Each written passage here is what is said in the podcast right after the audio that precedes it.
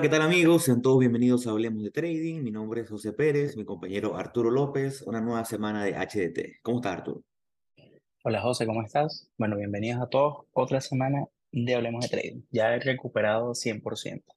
Gracias a Dios, gracias a Dios. Estábamos en busca de un nuevo host, pero bueno, ha sido superada la, la, ¿qué era? Era como una gripe, como una ronquitis. No, no sé, me quedé afónico de repente después de, un, de unos días de trabajo y, y no sé qué pasó. Bueno, ya estamos de vuelta al 100% aquí en HDT, un nuevo episodio para toda nuestra comunidad que nos escucha desde España, que son uno de los principales países que nos siguen, desde Venezuela, México, Costa Rica, Argentina, Estados Unidos. Bueno, a veces hasta un poquito ingrato nombrar países individuales porque nos siguen ya, son más de 100 países donde se escucha este podcast que hacemos con mucho cariño semana a semana. Comenzando siempre nuestra, esa ayuda que le pedimos a todos en las redes sociales, nos siguen en las redes sociales arroba hablemos.de.trading en Instagram. Ahí está un link donde los lleva a las otras plataformas. Estamos en Twitter como Hablemos de Trading. Nuestro correo electrónico correo.ht.com. Eh, nuestro canal de YouTube siempre activo con videos como el de hoy donde estaremos hablando de gráficas y mostrando imágenes de cómo vemos el mercado. Eh, hablemos de Trading. Y ahí también está el link para que se suscriban a nuestro newsletter que sale semanalmente eh, con información relevante del mercado, de los principales índices y ese activo de la semana que compartimos.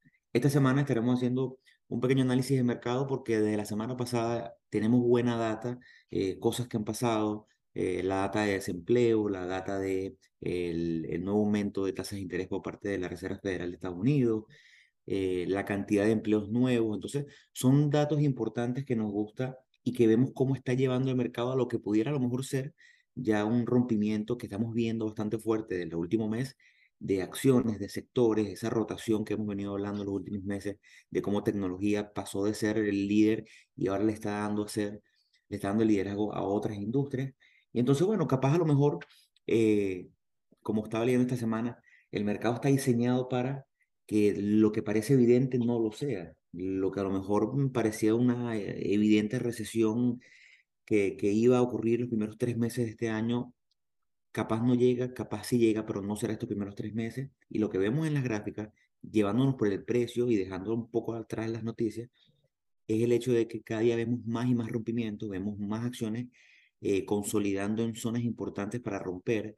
Entonces, bueno, por lo menos siguiendo el precio llama muchísimo la atención y, y se ve muy prometedor lo que pueda pasar en las siguientes semanas. Bueno, yo creo que el, el, episodio nosotros teníamos pensado hablar, o sea, tener otro, dar otro contenido, pero realmente, eh, bueno, justamente esta semana han ocurrido cosas bastante interesantes, todo, no solamente con el tema de eh, a nivel fundamental, sino a nivel de gráfica. Y bueno, nos gustaría como compartir quizás nuestra opinión o nuestra, nuestra manera de, de pensar sobre lo que está ocurriendo en los mercados. Muy importante lo que dice José, eh, porque eh, de verdad que eh, siento que ha cambiado el panorama eh, fuertemente. O sea, si antes estábamos exageradamente pesimistas con todas las cosas, ahorita hay como un cambio todo, todo extraño, eh, que termina siendo bastante extraño, sinceramente, pero, pero bueno, todo va de la mano de, eh, obviamente, el apoyo de la Fed, la data económica que ha venido saliendo y se observa en la gráfica, tú lo ves en la gráfica y, y eso es lo que vamos a compartir ahora. Yo creo que, bueno, vamos a empezar eh, hablando directamente del SPY, eh, bueno, de los índices en general de la Bolsa de Nueva York. Aquí, eh, con, confírmame porfa si se ve, José. ¿Qué te digo? Sí, se ve. Y ahí estamos, está, se, se, está viendo la gráfica del estándar, bueno, del SPY, del ETF del estándar en por 500.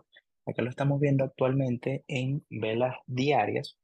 Eh, pero yo quiero considerar dos cosas, eh, voy a hablar rapidito porque yo siempre me llevo mucho tiempo hablando de los índices, pero piensa en velas semanales, ¿verdad? Se puede ver la línea de tendencia bajista, que quizás no está perfectamente eh, trazada, pero eh, simboliza muy bien la, la tendencia bajista que teníamos en el mercado. Ya tenemos de hace dos semanas un rompimiento, que lo que a mí me llama la atención realmente del rompimiento es el volumen semanal. Y es justamente de que eh, fíjense que rompió, rompió con volumen superior, porque si uno lo ve, si uno lo ve, lo, lo, voy a tratar de dibujar, pero si uno ve estos volúmenes, o sea, todos estos volúmenes, todas estas barras de volumen eh, son mucho más, eh, son mucho más pequeñas que la que, la que fue, o sea, la que, la que ocurrió al momento del rompimiento. Eh, ligeramente superior, pero eso te da interés, eso te da intención. Y ahora, ¿qué es lo que sucedió esta semana? Bueno, fíjense que hizo continuación del movimiento, del rompimiento de la línea de tendencia y fíjense el volumen que tenemos. Obviamente también estamos viendo mucho volumen en el mercado porque eh, recuerden que estamos en temporada de earnings y claro, y justamente en esos momentos cuando las empresas reportan, eh, empiezan a hacer a ver cambios en portafolio, empiezan a haber muchas, muchos movimientos en los portafolios y también vamos a ver volumen. Pero eh, el tema está en que si eh, lo estamos, o sea, estamos viendo estas, o sea, este, estos, estos fuertes barras de volumen, lo estamos viendo eh, alrededor de zonas muy importantes de precio. Y a mí, en lo particular, me gusta mucho al ver, al, o sea, al ver este rompimiento de un patrón que viene de hace, esto viene desde el 2022. O sea, todo el año, o sea, todo, toda la tendencia bajista que tuvimos en el 2022 se está, vamos a, vamos a decir, porque todavía no podríamos decir así como, mira, ya, vamos para arriba ahora. Pero a mí me llama mucho la atención me parece muy positivo este rompimiento que está ocurriendo acá y el volumen que lo está acompañando. Pero bueno, hay que, hay que ir observando. Pero fíjense que ya el precio en términos, en, en temporalidad semanal se encuentra por encima de todas las medias móviles eh, y estamos cerca, bueno, cerca entre comillas, de un cruce de EMA 20 a EMA 50 al alza que eso sería, eso terminaría de ser como una, eh, o sea, le daría como mucha intención alcista al, al movimiento que estamos viendo. Si nos vamos a temporalidad diaria, se ve exactamente el mismo movimiento, pero a mí lo que me llama la atención acá, hablando de las medias móviles, bueno, es justamente eh, la ocurrencia de esto, de lo que se llama el Golden Cross, que es, bueno, cuando EMA 50, bueno, cuando EMA 50 cruza a la baja o al alza, a, a, a MA200, podríamos hablar de, de eh, cuando la cruza la baja, se llama el Dead Cross, que es el cruce de la muerte, y cuando, cuando la cruza la alza, se llama Golden Cross, porque entonces, bueno, estamos hablando de que los últimos 50 días, o sea, los últimos 50 precios de cierre son superiores al promedio de los últimos 200.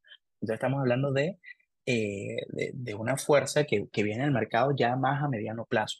Entonces, es súper interesante por el movimiento que está tomando. Fíjense que estos días lo que ha hecho, o sea, rompió, rompió la línea de tendencia y lo que ha hecho es continuar al alza y no solamente eso, fíjense las barras de volumen que se han observado. Entonces, este es el inicio de una tendencia alcista, bueno, nadie lo va a saber, o sea, el tiempo es, lo, es el único que lo va a saber, pero lo que sí, a mí me gusta mucho lo que estoy observando en, en términos del estándar Poor's. Este cruce y estando el, el, el precio por encima de todas las medias móviles, para mí es súper, súper positivo. No sé, José, podemos darle, podemos darle un poquito de contexto a la gente, más allá de, de del análisis técnico, eh, vamos a, a, a, hablar de ese tipo de datos que es lo que nos llamó la atención de esa, esa narrativa que ha cambiado en las últimas semanas. Eh, tres datos fundamentales que están, que están en, en, boca de todo el mundo y que están muy buenos. Eh, se anunció la, la, data de empleo de, del mes de enero con una creación de 517 mil nuevos empleos para una cantidad de empleos totales de más de 11 millones de empleos disponibles. Y yo que vivo en Estados Unidos lo veo en la calle como hay una desesperación por contratar gente porque hay una necesidad de gente y muchísimos de esos trabajos no están consiguiendo la, la oferta por una demanda tan grande. Estamos hablando de 11 millones. Y lo que lo lleva a la tasa de desempleo más baja en los últimos eh, creo que son desde 1969, con una tasa de desempleo de solo 3.4%, que cuando esa tasa de desempleo, eso lo calculan en base a la gente que pide ayuda al gobierno por desempleo, pero cuando tú llevas la gente, ese 3.4% de desempleo, lo llevas, si esa gente saliera a la calle a trabajar por esos 11 millones de empleos, todavía haría, eh, habría un déficit de trabajadores, o sea que empleos hay, eh, aparte, cuando eso lo sumamos a lo que se anunció la semana pasada, que todos estábamos esperando, Arturo y yo estábamos muy atentos a la decisión de la Reserva Federal de cuál iba a ser el aumento de las tasas, porque eh, si bien ya venimos una reducción, todavía se esperaba a lo mejor un 0.5% de aumento en las tasas de interés, lo cual significaría que la Fed todavía estaría viendo eh, necesaria el aumento alto, por encima de 0.5, 0.75, debido a la inflación, debido a esa crisis o debido al miedo a una recesión. Lo que cayó medianamente por sorpresa fue un aumento de solo el 0.25%, lo cual obviamente llevó a muchas acciones que estaban en, en, terreno ya a punto de romper a tener esos rompimientos y a tener el Standard Poor's y, y el Nasdaq con estos rompimientos de líneas de tendencia que venían siendo la, la norma desde hace más de, de seis meses. Claro, y que, y que justamente, o sea, lo que, lo, lo que al final determinó la, la Fed realmente eh, en su última reunión fue, bueno, justo eh, ahora como que se están enfocando, o sea, como que determinaron como que la inflación como que ya tomó un, ya tomó un, un máximo, ya llegó, alcanzó un máximo y ahora, bueno, pueden, en dado- pueden tomar esta, esta decisión de eh, aumentar igual las tasas de interés, pero no aumentarlas de forma tan agresiva como venían aumentándolas por lo positivo que han visto como ha reaccionado la, la economía. Ahora, ¿a qué le están prestando mucha atención y a qué le van a prestar mucha atención? A los datos de empleo, a los datos de empleo de los próximos meses. Eh, por, por justamente por, por, por el impacto tan fuerte que puede dar en, la economía ya mantener eh, las tasas de interés tan altas. Entonces, los datos actualmente han estado muy buenos y por eso la Reserva Federal toma esta decisión y el mercado obviamente lo agradece. Ojo, igual eh, está, lo agradece, mira, mira, mírame a mí. Lo que pasa es que el, el- el- lo, lo que iba a comentar es que eh, igual se esperaba que, eh, que la Fed aumentara un 0,25, o sea, lo estimado en ese momento había sido eso, que hubiese sido más positivo, bueno, que no aumentaran ningún porcentaje y que hubiese sido negativo, bueno, que aumentaran más. Eso era como la- el momento, pero eh, ¿qué ocurrió? Bueno, subieron lo estimado y ahora lo que hay es que ver, bueno, el comportamiento de todos estos datos económicos eh, para en estos próximos meses hasta la próxima reunión de la Fed. Eh, ahora, fíjense que es lo que dice José. eh, uno empieza a ver todos los nombres y la mayoría de los nombres que uno sigue, Tesla, Apple, Amazon, eh, todos tenían formaciones muy buenas y en, o sea, y fue eh, incluso antes de la decisión de la Fed, muchas de ellas ya habían, eh, habían roto zonas de, de resistencia importantes. Entonces, el mercado venía ya con una tónica un poco diferente y se, y se puede ver no solamente los índices, sino se puede ver eh, justamente en, en, la mayoría de las acciones que uno sigue. Acá yo estoy viendo el Nasdaq, eh, bueno, estoy viendo el QQQ, que es el ETF del, que sigue el, el Nasdaq, eh, y podemos ver una tónica muy similar a, la, al, a lo que estábamos observando en, en el Standard Poor's. Ahora, fíjense que yo dibujé acá dos líneas de tendencia porque, bueno, se formó en una oportunidad un rompimiento de la línea de tendencia, esto es en, en vela semanal, y luego volvió a caer, hubo un falso rompimiento y se pudo dibujar una segunda línea de tendencia. Ahora, ¿qué es lo que sucede? Fíjense que ya ambas líneas de tendencia fueron, o sea, se rompieron eh, cosa que le da bastante, eh, o sea, le da bastante, mm, suena mal decir positivismo, le da mucha, le da mucha fuerza al, al, al movimiento. Y no solamente eso, sino fíjense que igual acompaña con volumen. En términos de las medias móviles, fíjense que aquí, a diferencia del estándar en puro, el, el Nasdaq eh, sí cerró por encima de todas las medias móviles, pero no se encuentra tan positivo como pudimos haber observado al, al estándar en puro. O sea, en términos de fuerza relativa, podríamos decir que el estándar en puro todavía tiene, tiene un poco más de fuerza, pero a nivel de rompimiento, a mí me gusta más el rompimiento que tuvo el Nasdaq que el que tuvo el estándar en puro, porque este se veía como más extenso, se veía como que el movimiento fue como que ya rompió y, con, y está continuando, ¿se me explico? Entonces, cuando nos vamos a velas diarias, fíjense que es exactamente, exactamente, obviamente es exactamente lo mismo, pero ¿se acuerdan que en el estándar en puro ocurrió lo que fue el, el Golden Cross y aquí todavía ni siquiera está, eh, ni siquiera hay un cruce de, de ninguna de las dos medias móviles?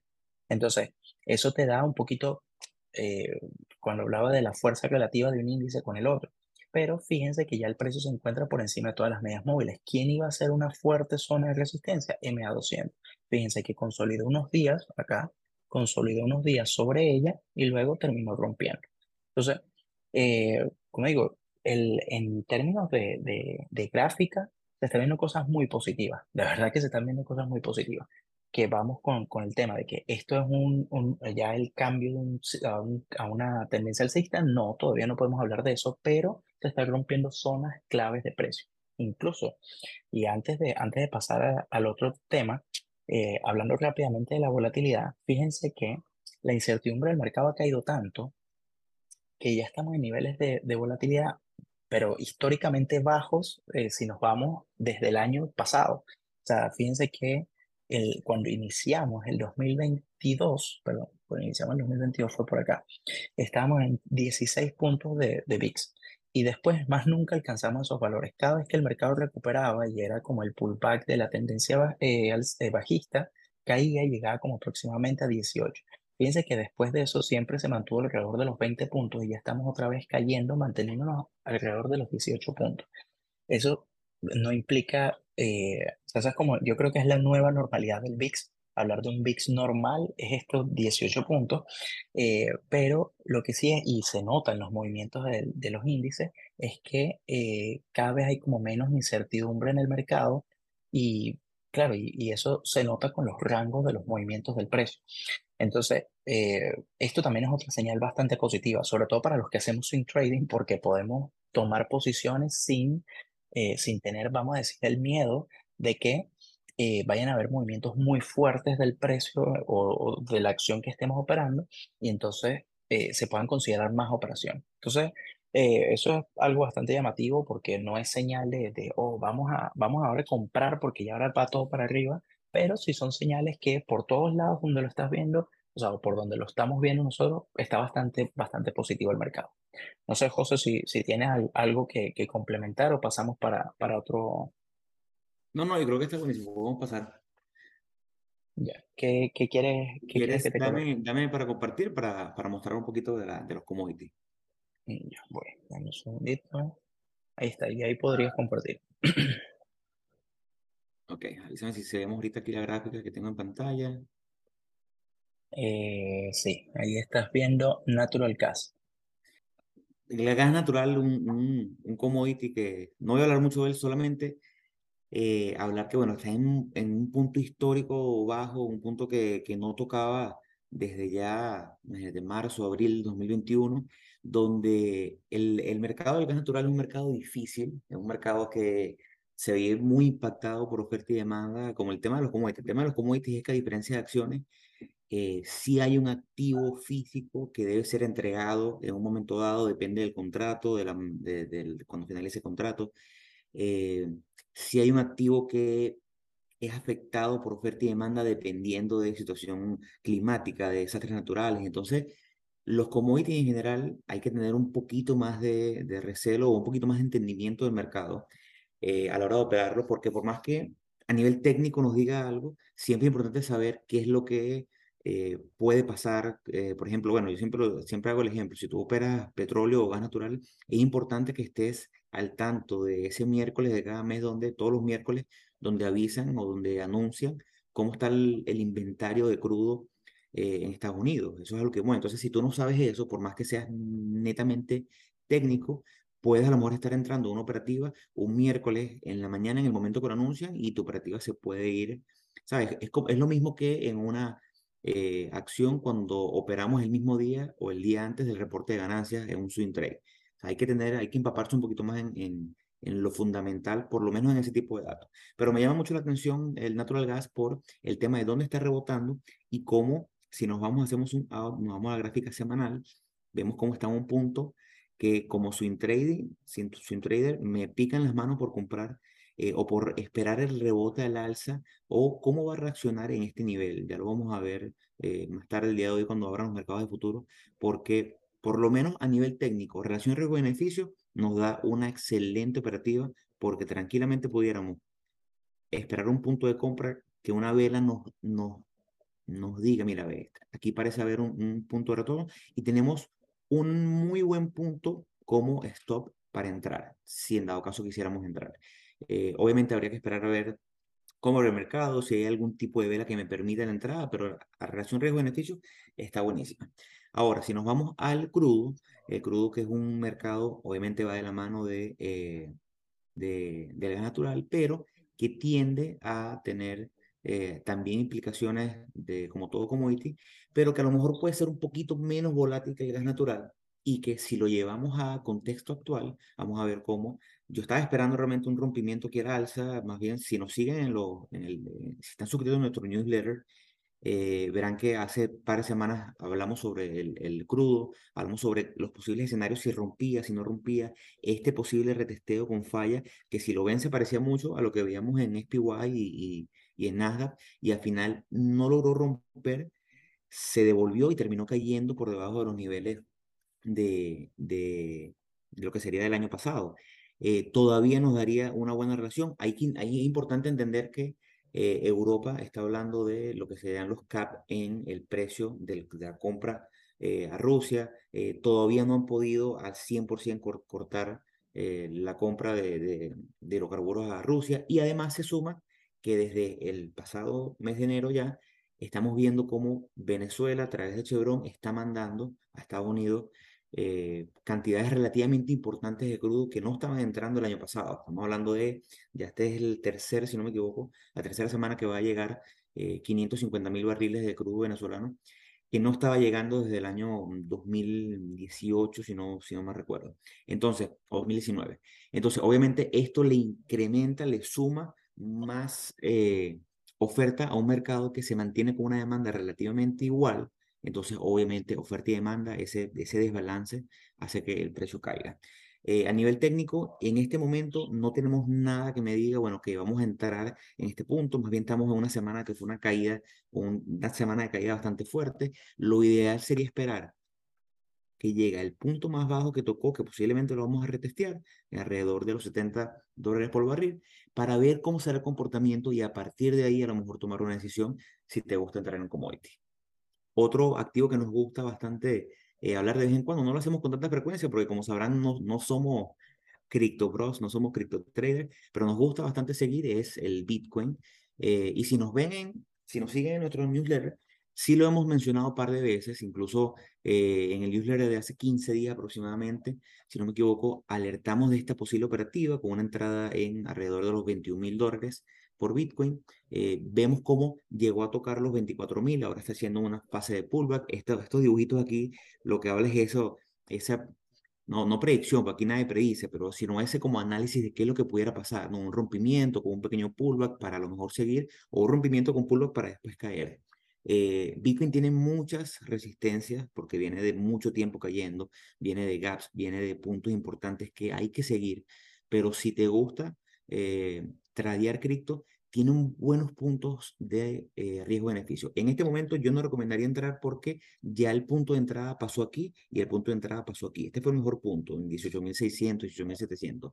Pero eh, un nuevo equilibrio, un nuevo punto en el cual él haga cierta consolidación al, en torno a los 25.000 para después eh, volver a comprar y a lo mejor nuevamente en el largo plazo o en el mediano plazo, ver, no, ver números como 35 mil, 40 mil, no sería descabellado. Siempre entendiendo que sin la relación riesgo-beneficio y sin el riesgo bien medido con tu 1% religioso, eh, no vas a lograrlo, ¿ok? Esto es simplemente un análisis, eh, cabe destacar análisis de, de, forma educativa y no, no representa ningún consejo financiero, pero sí, Bitcoin está presentando eh, dentro de esta oleada, porque una de las cosas que siempre me da me llama la atención del, de la narrativa de cripto era como, bueno, esto era lo disruptivo, era lo que iba a cambiar el, el, sistema financiero mundial.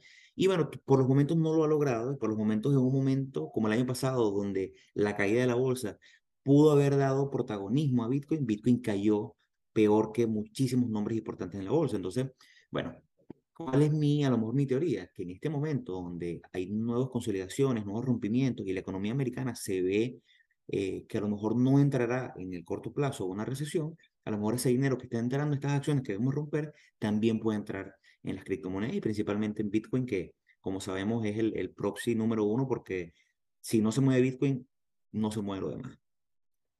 y, y, yo creo que a nivel, a nivel técnico, Bitcoin es lo que tú dices, de que eh, también es que estuvo lateralizando sobre zonas importantes de precio mucho tiempo Uh, mucho tiempo, me refiero a semanas, quizás hasta meses, sobre todo, por ejemplo, en el precio de los 30 mil. Los, los 30 mil. Este, este, bloque es el importante para mí. Claro, claro, no. No, por supuesto, pero ese, pero ese bloque fue después de la, del rompimiento de los 30 mil, que en los 30 mil había una buena zona, había una zona importante de, de, de resistencia. Eh, bueno, perdón, de soporte. Fíjate que, bueno, ahí, ahí, se podía, ahí se podía ver un poco la, la, la zona ¿ves? Donde está esa, toda esa zona ahí alrededor de los 30.000. Y que justamente al momento que lo rompió, claro, fíjate, la, la, vamos a llamarla la lateralidad que tuvo Bitcoin, pero eh, estuvo varias semanas ahí donde, donde eh, ¿cómo se llama? Eh, testeando esa zona de precio. Entonces, claro, cuando te vas a proyectar, tienes un rango de precio muy fuerte como para poder proyectarte, pero igual la zona importante es alrededor de ese precio, entonces tampoco estaría tan mal eh, la proyección. Me parece súper válida la operación que, que tú estás colocando. igual con el, con el stop loss, inclusive hasta llegando hasta esa misma zona de resistencia que sería como la próxima zona fuerte de resistencia. El tema está en que, bueno, en cuánto tiempo vamos a alcanzar los 30.000. Ese también es como otro, otra consideración. Pero es el mismo riesgo que cuando tomas cualquier operativa en cualquier acción. Si tú vas a, a, tomar una operación, eso puede ser que alcance tu target en tres días, en cuatro días, como puede ser en dos meses, tres meses, eh, al igual que acá, puede ocurrir eso. Entonces, ya va a depender mucho de, de, de dónde quieras mantener el activo y, y, bueno, también dependiendo de tu plan de trading. Pero sí, ha habido un movimiento muy importante de, de Bitcoin, incluso eh, que, que, me parece, yo no, no, lo voy a llamar coincidencia porque seguramente no hay coincidencia en eso, eh, pero me llama mucho la atención que va muy de la mano con todo el ambiente económico eh, mundial que hay. Y, y, y, yo sé que, o sea, lo, yo digo el tema de la coincidencia es porque si Bitcoin se creó con la intención de romper, vamos a llamar, romperlo lo que ya estaba, o sea, romper el modelo que teníamos y como pasar a una nueva etapa, debería estar, eh, vamos a llamarlo, separado o aislado de, de todo, o sea, de que le vaya a afectar ese tipo de cosas. ¿Sí me explico? Entonces, eh, fíjate que prácticamente los movimientos que ha tenido han sido eh, eh, como, como de la mano de todo el acontecer económico que está ocurriendo en el mundo cosa que también es lógico por lo que, por lo que se ha convertido Bitcoin. Pero digo que, que es, eh, o sea, es interesante pensarlo por el origen de, de, lo que se quiso hacer en su momento con lo que está sucediendo actualmente. Pero un dato importante para que la gente vea el tema de, de, de ese positivismo que se ve en el mercado es cuando nos vamos a de 8.353 acciones que nos da eh, Finbis, vemos cómo si buscamos la parte de rendimiento, performance, y buscamos Today Up, que sería el rendimiento o del último viernes, eh, las acciones que cerraron arriba el último viernes, vemos que eh, 2.200 acciones cerraron eh, por encima de su nivel de, de, apertura.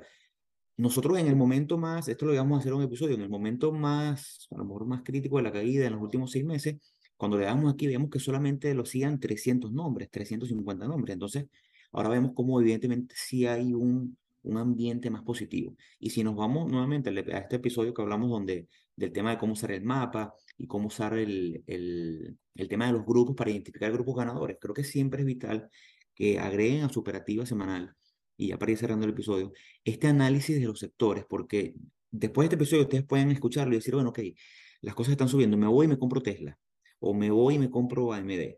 Bueno, que sí han tenido buenas semanas, pero si nos vamos al rendimiento de los sectores más ganadores, trate de identificar eso que hicimos en ese episodio, identificar cuáles han sido, no rendimiento diario, porque rendimiento diario, si eres un trader, realmente no te va a afectar demasiado, pero sí ese rendimiento de los últimos tres meses, del último mes, si tu operativa es una operativa que en promedio tarda, o en el promedio estás dentro de una acción, dentro de dos, tres, cuatro, cinco semanas porque eso te va a sumar un poco las probabilidades de que, o las posibilidades de que a lo mejor a largo plazo tú puedas eh, escoger las mejores acciones. Entonces, seguimos con lo que ha venido pasando en los últimos meses. El sector de materiales, de comunicación, son los dos sectores más ganadores. Tecnología, que venía rezagado, ahora está repuntando en un tercer puesto. Antes estaba, hace un mes estaba eh, eh, en un quinto puesto, si no me equivoco.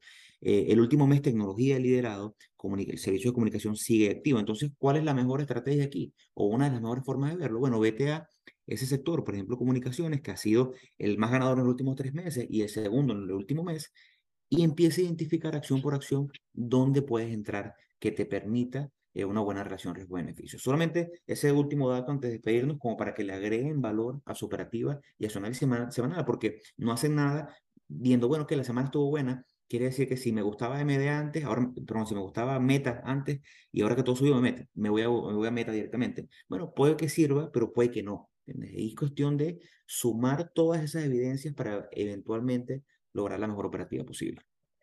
¿no? Y que, y que yo siento que también nosotros, o sea, tenemos que, y eso es algo que también hemos, hemos comentado varias veces en el podcast, que tenemos que ir con, eh, con la, con la ola, por decirlo de alguna forma. O sea, eh, de nada sirve que, bueno, de nada sirve, no, es más probable, sinceramente, si tú tomas una operación, por ejemplo, en el sector tecnológico, que estuve viendo que es uno de los sectores que en los últimos tres meses ha tenido uno de los mejores desempeños, bueno, es más probable, ¿verdad?, que ese sector que está tan positivo, si continúa el movimiento al alza del mercado, bueno, se va a ver, se va a ver más beneficiado. Que en cambio, si tomas, la verdad no vi cuáles fueron los, o sea, no, no, no presté atención de cuáles eran los, los que estaban con peor desempeño.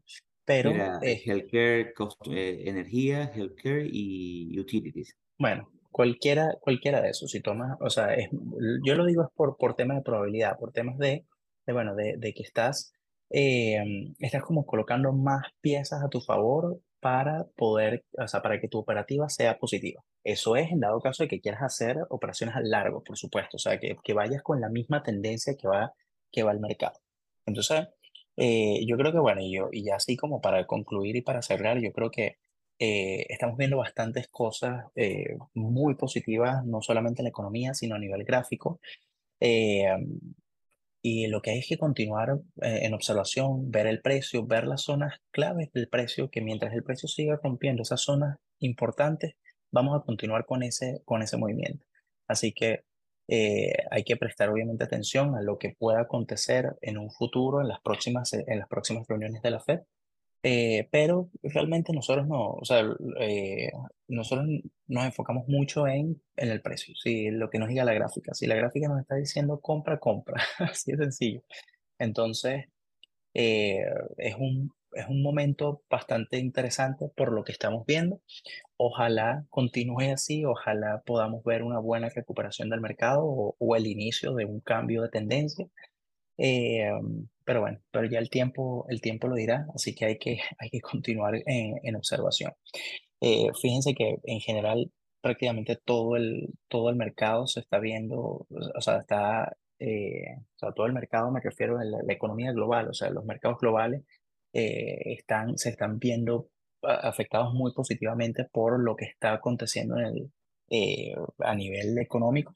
Así que eh, bueno, ojalá continúe así, la verdad, y ahí veremos, así sí veremos, bueno, hubo muy buenas oportunidades para, para tomar eh, posiciones. Así es, así que bueno, yo creo que con, con esto llegamos al, al cierre del episodio del día de hoy.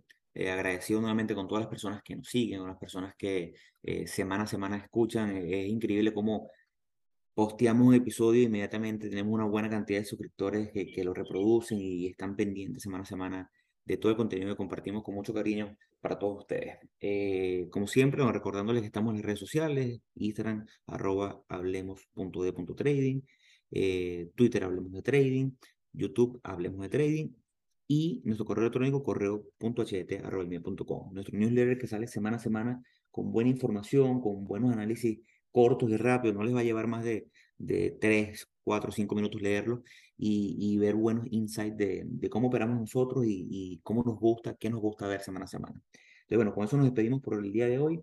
Será hasta la semana que viene y bueno, muchísimas gracias, muchísimas gracias Arturo. Nos vemos la semana que viene. Gracias, chicos. Hasta luego.